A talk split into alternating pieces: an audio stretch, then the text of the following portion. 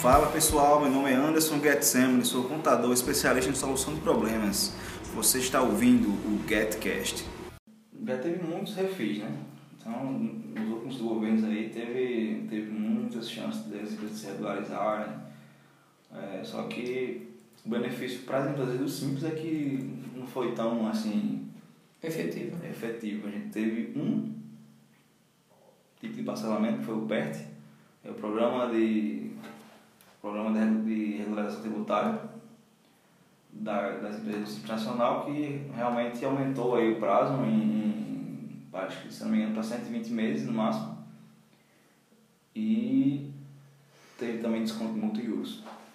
Mas fora isso, isso foi em 2017. E o resultado dessas. Desse, que, esses refinanciamentos, os dívidas, é um, é um resultado bom realmente, assim, ele dá essa possibilidade para as empresas e elas realmente procuram, vão atrás, assim, sua experiência como contador, os empresários eles vão atrás, perguntam, questionam. Vamos, vamos atrás sim, essa, essa é uma coisa muito esperada, né? Até porque nem todo mundo consegue pagar seus impostos e Uhum. acaba ficando aquela dívida ali, atrapalhando muitas vezes certidões, conseguir um financiamento, um banco, etc.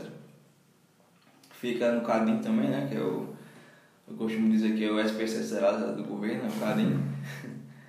E fica bloqueado, né? A empresa fica bloqueada sem poder fazer nada. Quando existe um, um programa desse de refinanciamento, beneficia essas empresas, acaba que faz girar mais a economia, só que em detrimento disso, quem pagou, é quem pagou seus impostos em dia não teve benefício. né? Não tem benefício nenhum.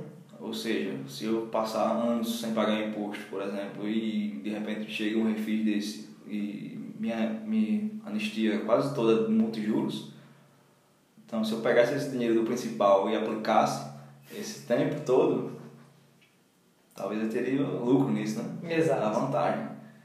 Enquanto as empresas estão pagando regularmente, né? E não tem nenhum desconto, digamos assim, antecipado. Exato, tem, tem, tem esse porém, né? Mas eu, se não me engano já está já tá tendo um movimento sobre o bom pagador, né? Um- Onde as empresas têm o score também delas, a, o nível de, de bom pagador, né? Como as pessoas físicas também têm.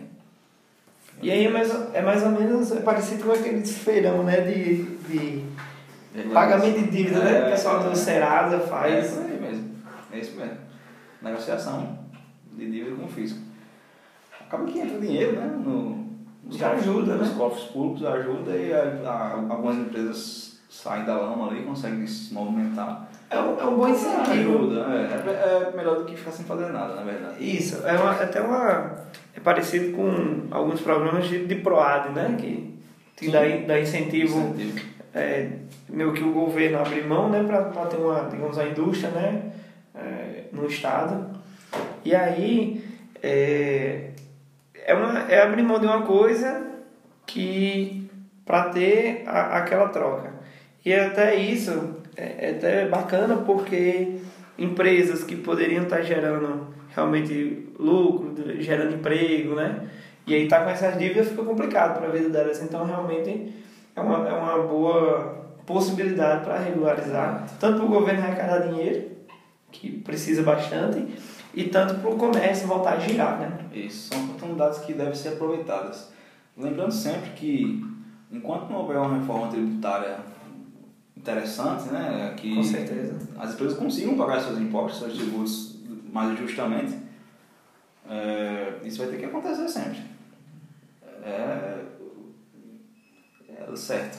Vai E- precisar sempre fazer isso. Isso é interessante que você falou agora, realmente, porque é, se houvesse uma reforma tributária que melhorasse a, a questão de tributação, a arrecadação e as obrigações, talvez não, talvez não, certeza não precisaria criar programas de incentivo à indústria, de Pois é. estar abrindo mão de uma, de uma receita de uma indústria, ou de estar fazendo um, um refinanciamento, uma campanha de refinanciamento. Diminuiria as dívidas, né? Não teria esse negócio de abrir mão da, da, de uma receita e acabaria, digamos, com a guerra fiscal, né? Isso, e tudo isso gera custo também. Então, toda essa movimentação para refis, para essas renegociações, gera custo também. Custo de sistema, que é o- a gente vê o Brasil todo, né? Aqui, segundo aqui a carteira do governo, são quase 2 milhões de contribuintes, entre pessoas físicas e jurídicas. Isso tirando pessoas do simples, né? Tirando o pessoal do simples, que vai aumentar aqui vertiginosamente. Com essa quantidade de contribuintes. Então, A, a expectativa, então, para. Qual seria a sua expectativa para a reforma tributária? Uma, ano que venha para melhorar? Não sei se você está acompanhando, mas a expectativa assim que venha algo para melhorar a economia, a reforma tributária, como é que você vê uma solução boa para isso? as expectativas eu não tenho. Sinceramente, eu não- o pouco que eu acompanho aí do governo, não estou vendo nenhuma movimentação a respeito disso. É necessário, né? acho que está na fila aí para ser aprovado logo após a da Previdência. Mas vai, é uma coisa que vai demorar muito ainda, ao meu ver, né? Mas é algo necessário, tem que se fazer, tem que estudar a melhor forma de fazer, acabar com essa guerra fiscal que gera muito custo, é muito oneroso, tanto para o Muito contribuinte, pesado, é muito né? pesado, tanto para o contribuinte quanto para o Estado.